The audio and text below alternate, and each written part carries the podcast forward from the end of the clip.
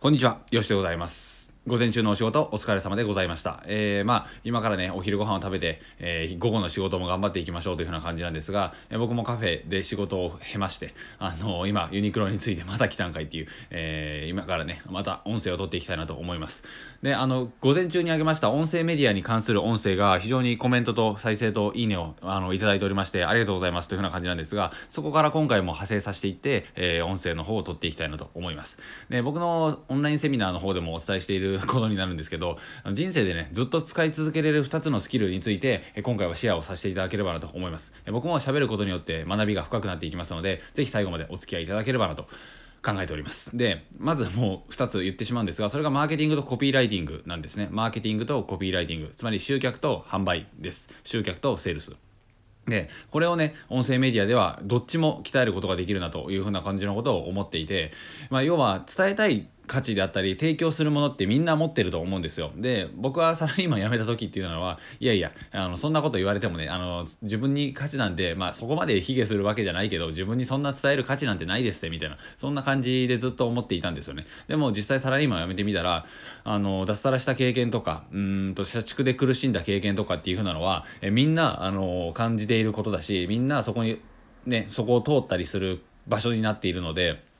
非常に伝えることによってそういうふうに苦しんでいる人がいたんですねとかっていうふうな感想をいただいたりだとか、え僕も勇気を持って準備を整えて脱サラまで目標達成まで頑張っていきますとかっていうふうなあれ？こんな価値提供できたんだみたいなことを気づいたわけなんですよ。で僕はよく言うんですけど価値って自分では決めにくいんですよね。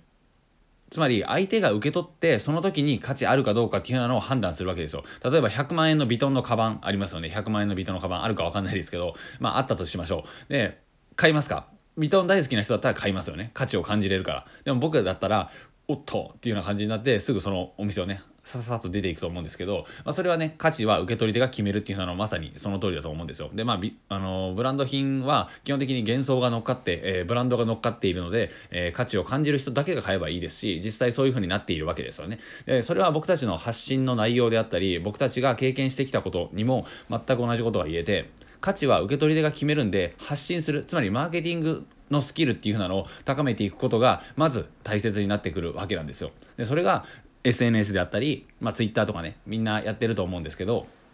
まあ、音声メディアの配信とかっていう風な感じになってるわけなんですね。で、音声メディアで言うのであれば、自分でね、これ喋っていくわけなので、非常にこの、最初はね、慣れないし、自分の声が、うってなったりするんですけど、僕もね、こいつ何言ってんだよみたいな感じで自分の音声聞いてたんですけど、そういう経験を経て、それをクリアしていって音声発信に慣れてくればどんどんどんどん自分の言いたいことであったりお客さんがつまり聞いてくださる人が何を求めているのかっていうふうなことが分かってくるようになるんですね。これはまさにブログでも全く同じなんですが自分の書きたいこととか自分の言いたいことをまず最初に持ってきてしまうと最初に来た人がうーんちょっとまあちゃうなみたいな感じになってどっか立ち去っていってしまうんですよ。でそれを考えてやっていくことがまさにマーケティングにつながっていて何が求められているのかなどんな悩みを持った人が来ているのかどんな悩みを持った人がブログに来てくれていて音声を聞きに来てくれているのかっていうのを想像することができていくわけなんですね。これはねもうねあの爆発を踏むっていうのが圧倒的に最短最速だと思います。そんな最初からあの一発でやるっていうのは多分ほとんどの人が無理だと思います。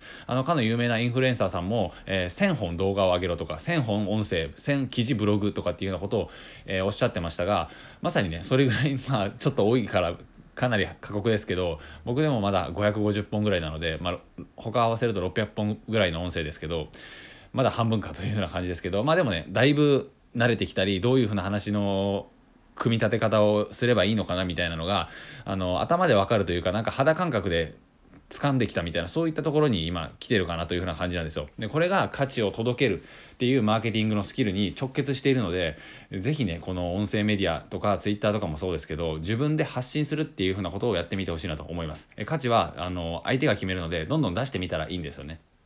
こんなこと意味あるかなとかこれってさすがに意味ないでしょみたいなことは、えーあるんですけど僕もねそう思って発信した結果たくさんの感想とか、えーメルマガ読者さんがいっぱい来てくださったりっていうようなことにつながっていったのでやっぱね出すまで分かんないんですよね、えー武井壮さんとかも、あのー社会がどんだけ求めてくれるかだみたいな、えー意味ないことをしても意味ないし社会が求めてくれることをできれば、えー自分で価値がないと思っていたとしても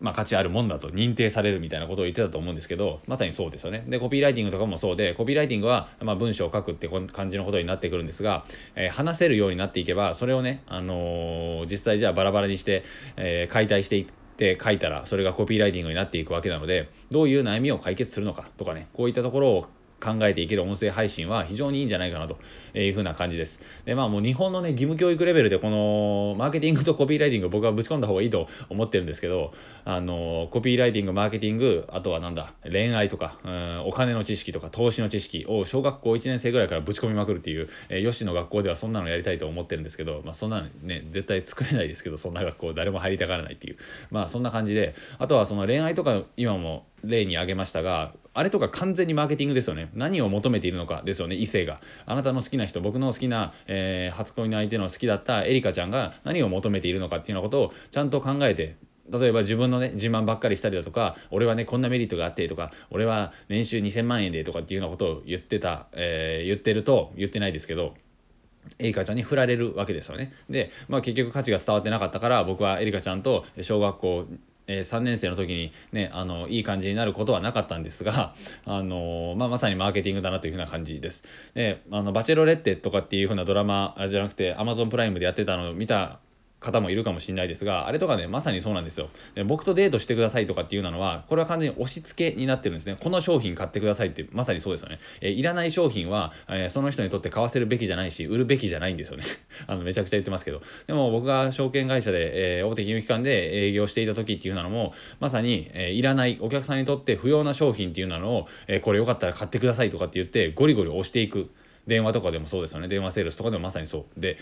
やっていたんですがこれだとねあの価値なんて感じれないし、え価値ないと思ってる人に売りに行くっていうのもマーケティングとしてはもう言語道断というふうな感じになるので